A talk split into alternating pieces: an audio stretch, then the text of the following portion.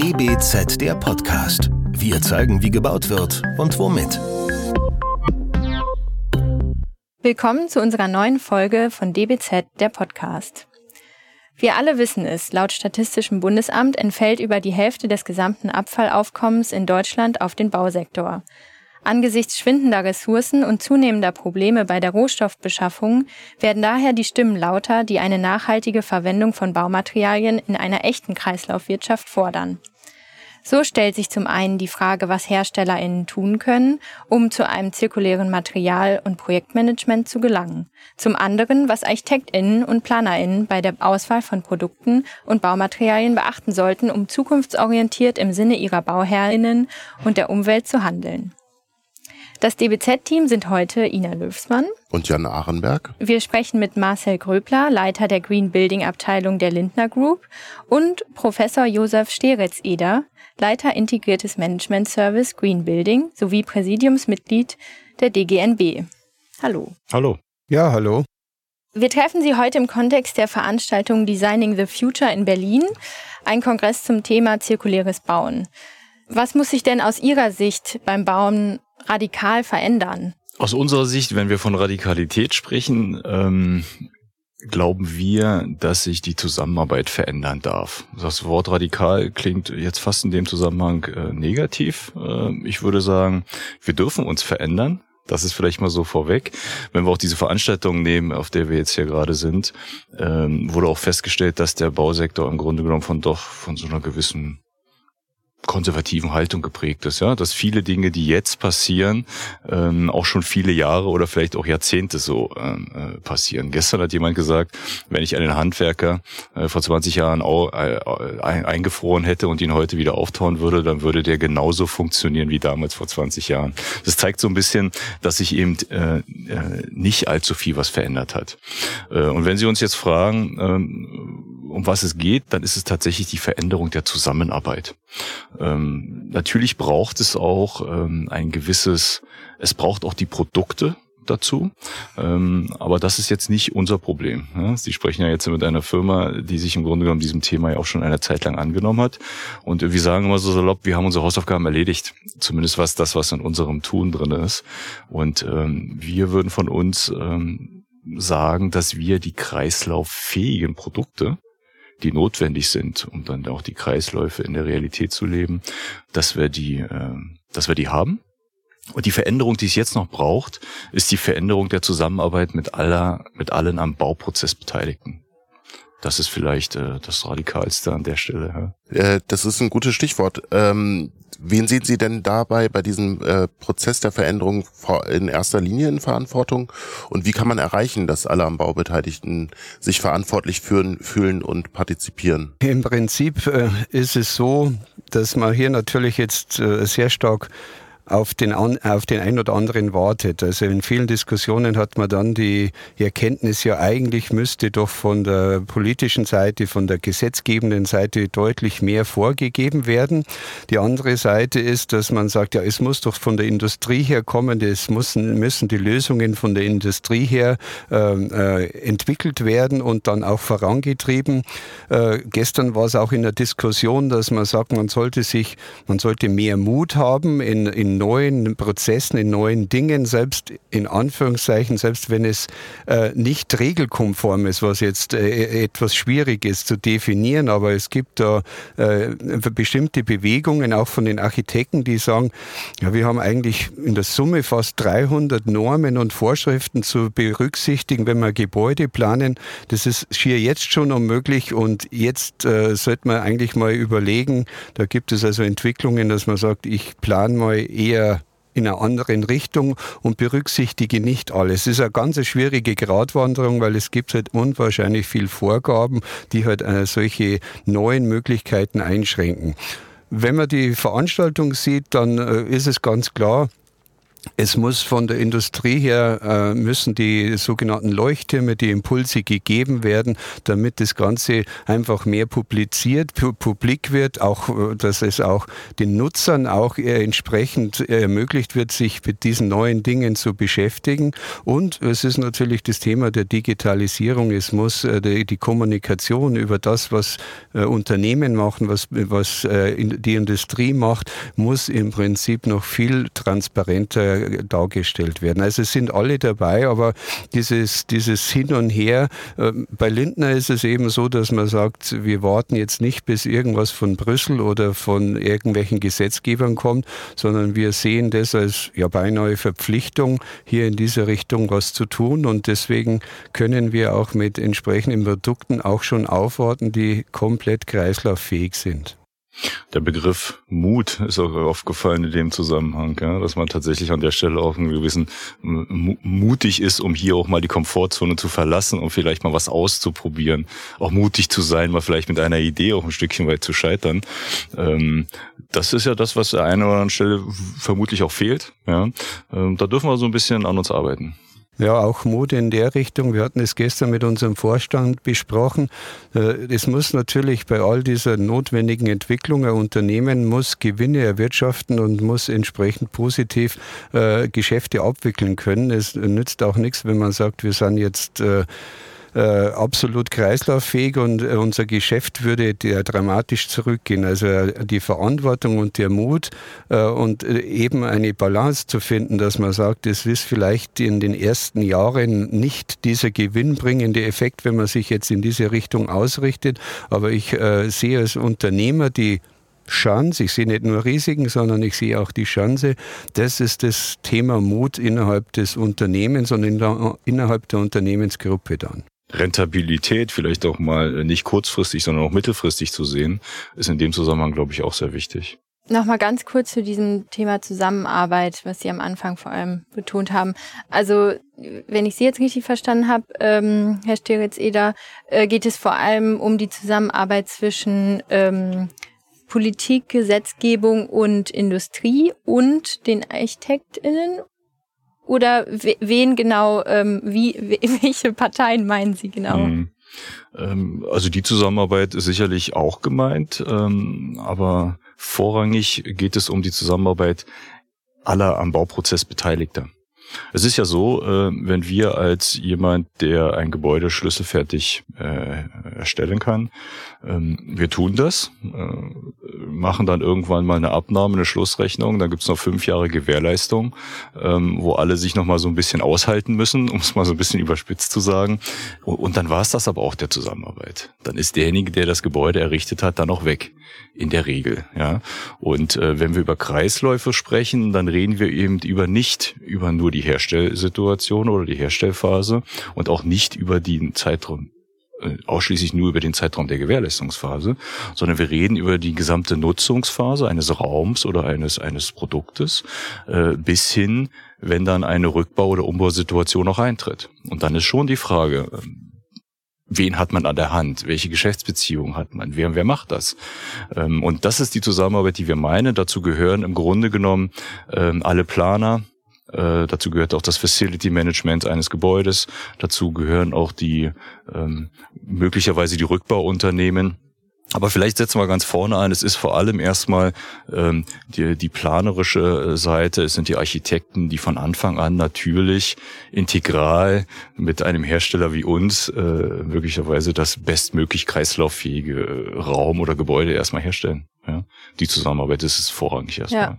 Und ergänzend möchte ich sagen, die Zusammenarbeit, vor allem in der Phase, wenn man sagt, wir haben jetzt ein kreislauffähiges Produkt und es muss aber erstmal umgesetzt werden. Das heißt, die Zusammenarbeit jetzt für neue Geschäftsmodelle mit den Eigentümern, mit den Investoren, mit, äh, mit äh, den Betreibern, das ist, wird jetzt das nächste sein, weil wir haben noch nicht das dass das Geschäftsmodell oder die fiktiven Geschäftsmodelle, wo man auch schon über Verträge gesichert hat, sondern es braucht jetzt das, die gemeinsame Entwicklung. Wir sind gerade dabei, auch ein Beispiel in Österreich, wo wir jetzt die ersten Verträge gemeinsam mit einem potenziellen Kunden aufsetzen.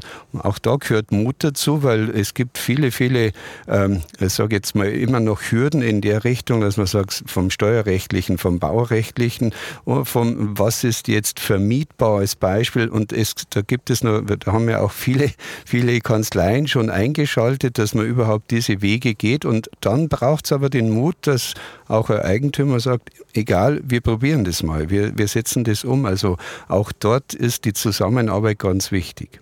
Ja, Stichwort Geschäftsmodelle und dass Sie einen zentralen Aspekt dieses äh, dieses neuen Modells des Bauens und des der Rohstoffkette auf äh, aufschlüsseln.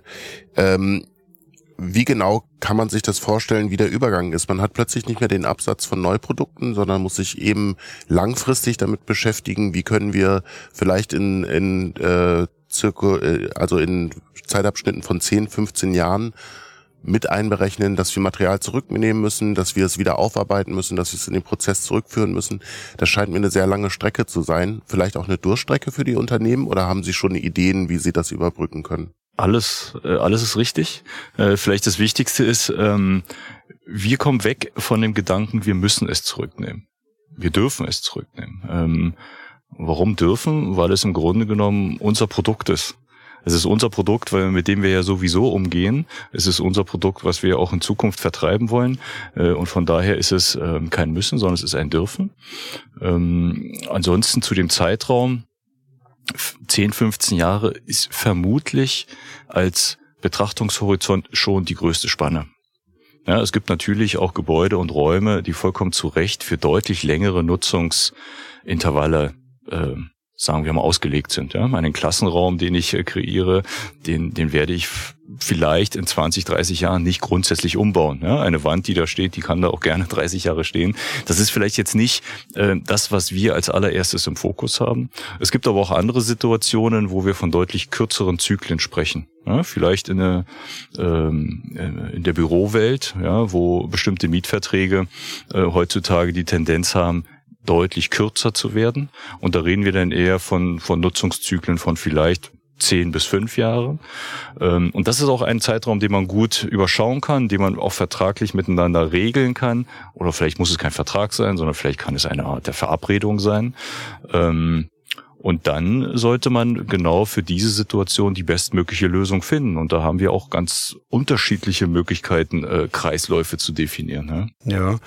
Und äh, es ist halt auch die Frage, wem gehört das Material, wem gehört das Produkt in der Richtung. Und das ist, äh, muss auch über einen überschaubaren Zeitraum eben äh, betrachtet werden. Und dann darf es natürlich nicht so sein, dass man sagt, man geht in, als Unternehmen in einen riesigen Forecast, wenn man Hunderttausende von Quadratmeter zukünftig Decken irgendwo in, in den Gebäuden hat. Und dementsprechend muss man natürlich hier eine andere Ausrichtung haben haben. Man muss über Rücknahmesysteme, man muss vielleicht über Pfandsysteme und solche Dinge das Ganze weiter absichern. Aber Sie sehen an der Diskussion, es gibt noch nicht das Modell. Entscheidend ist von uns her und von der Bewegung her, wenn wir unser Produkt, wenn das so aufgebaut ist, wir wissen, es ist ein gutes Produkt, es ist ein gesundes Produkt mit entsprechenden, äh, äh, entsprechenden Inhaltsstoffen, es hat keine schädlichen Emissionen, dann haben auch wir als Hersteller das oberste Interesse, dass das Produkt wieder zu uns zurückkommt, weil wir wir haben es selbst erstellt, wir, können, wir haben es selbst montiert, wir können es wieder selbst demontieren und das Ideale ist natürlich, wir können es auch wieder in neue Produkte oder in, äh, über Refreshing in entsprechend gebrauchte Produkte wieder ähm, einer zweiten, dritten oder äh, hoffentlich unendlichen Kreislauf führen, weil das äh, von der Konstruktion her und von der bauphysikalischen Zusammensetzung ewig hält. Ein Boden, der nach fünf oder nach zehn Jahren aus einem Mietobjekt äh, entnommen wird.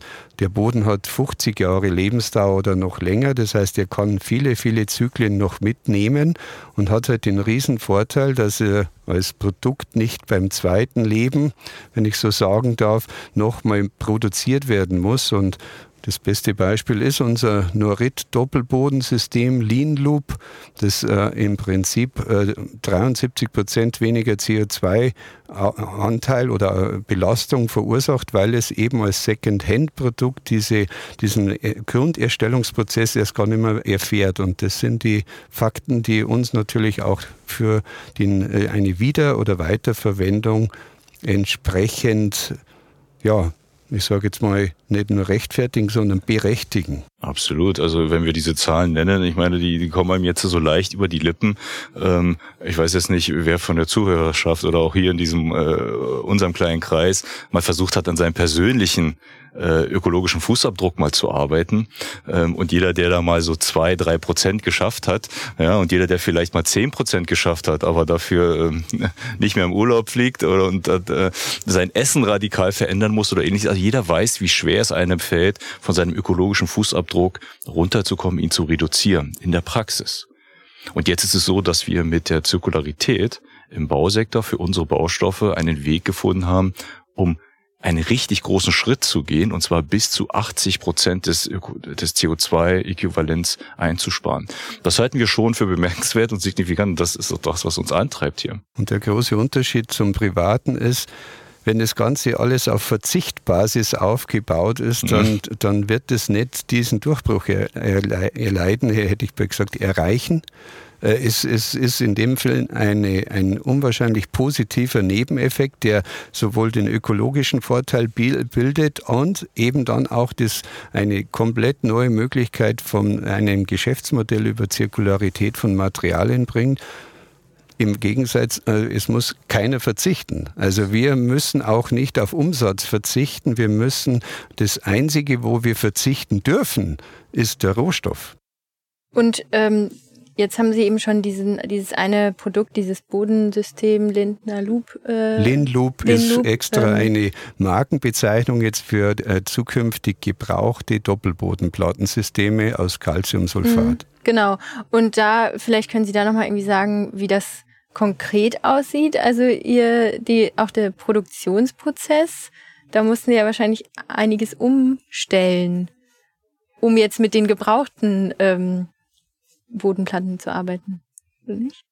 Äh, nein, das ist ja das Interessante. Das heißt, äh, eine Calciumsulfatplatte, die besteht aus Reha-Gips, aus Zellulose und Wasser müssen Sie sich vorstellen, wird wie ein Kuchen gemischt und dann gepresst und dann entsprechend getrocknet und Sie haben dann eine Calciumsulfatplatte.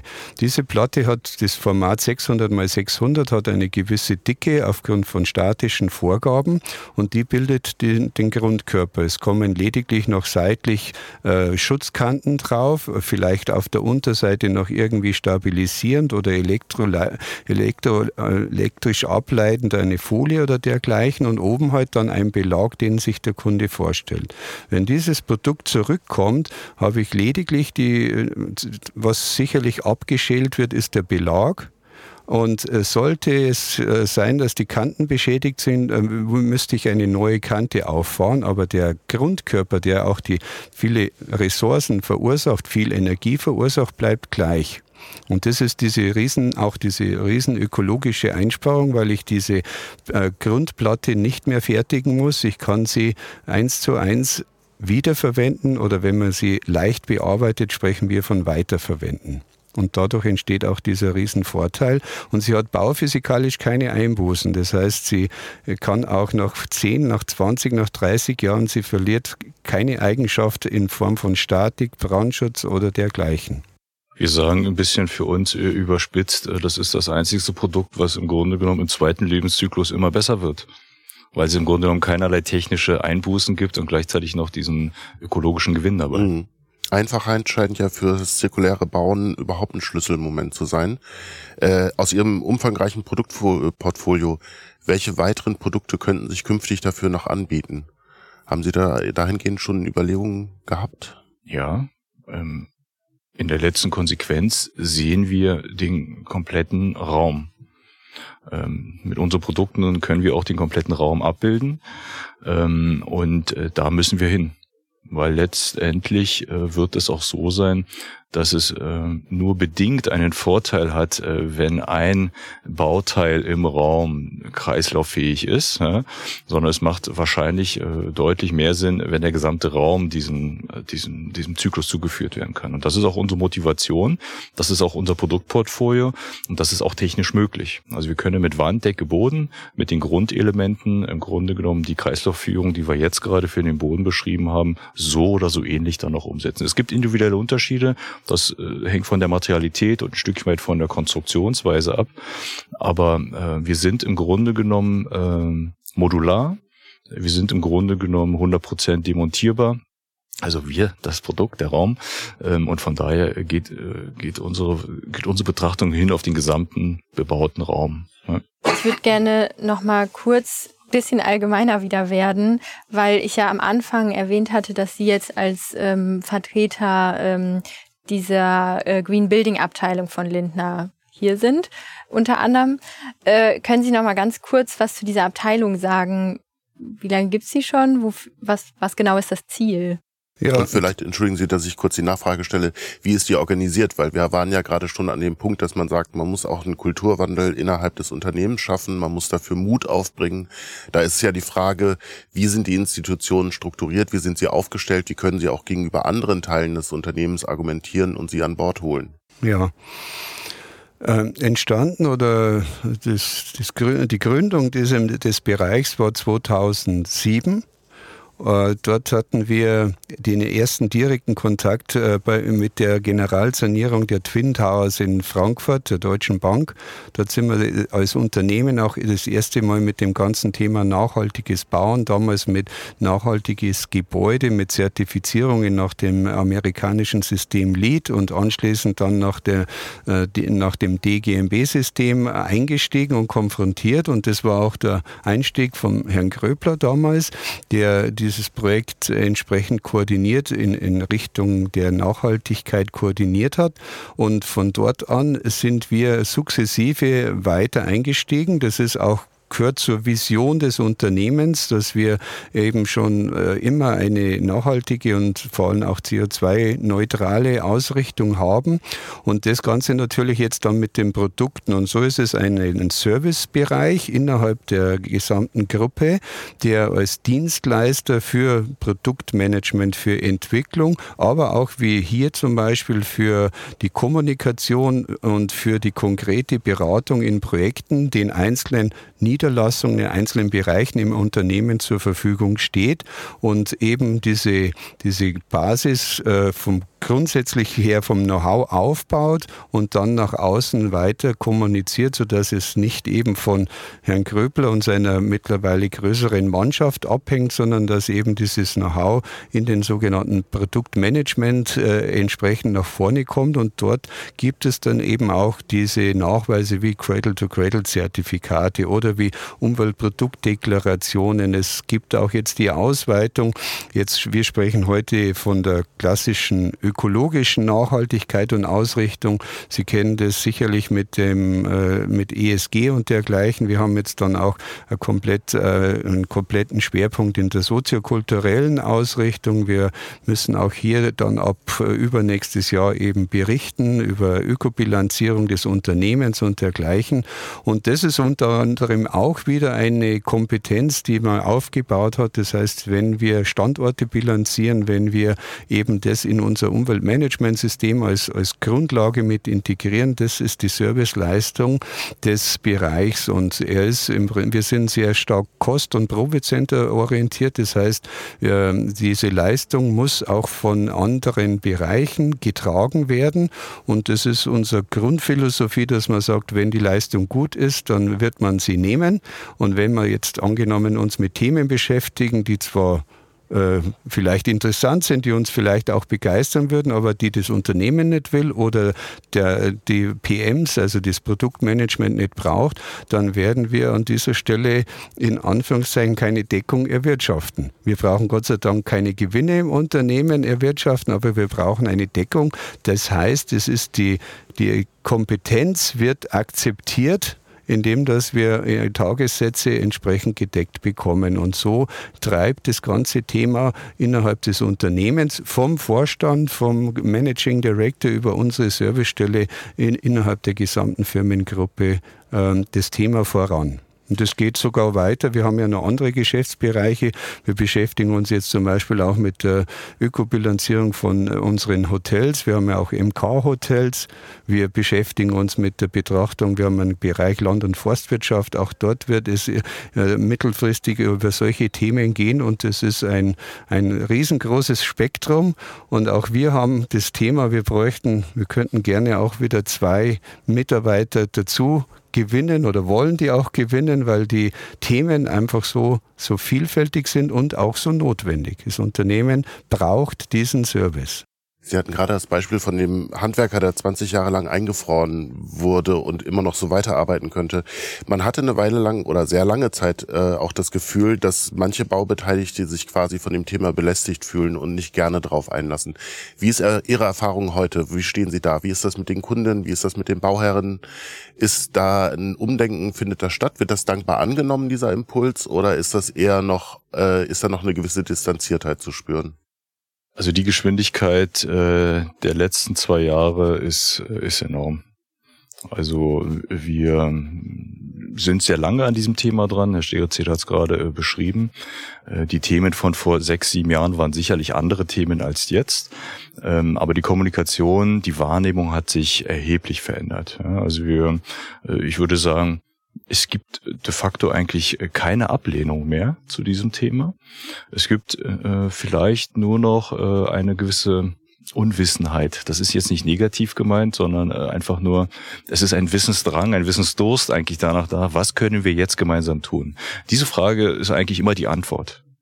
Die Antwort, wenn wir einen Impuls geben, ist, was können wir jetzt denn gemeinsam tun?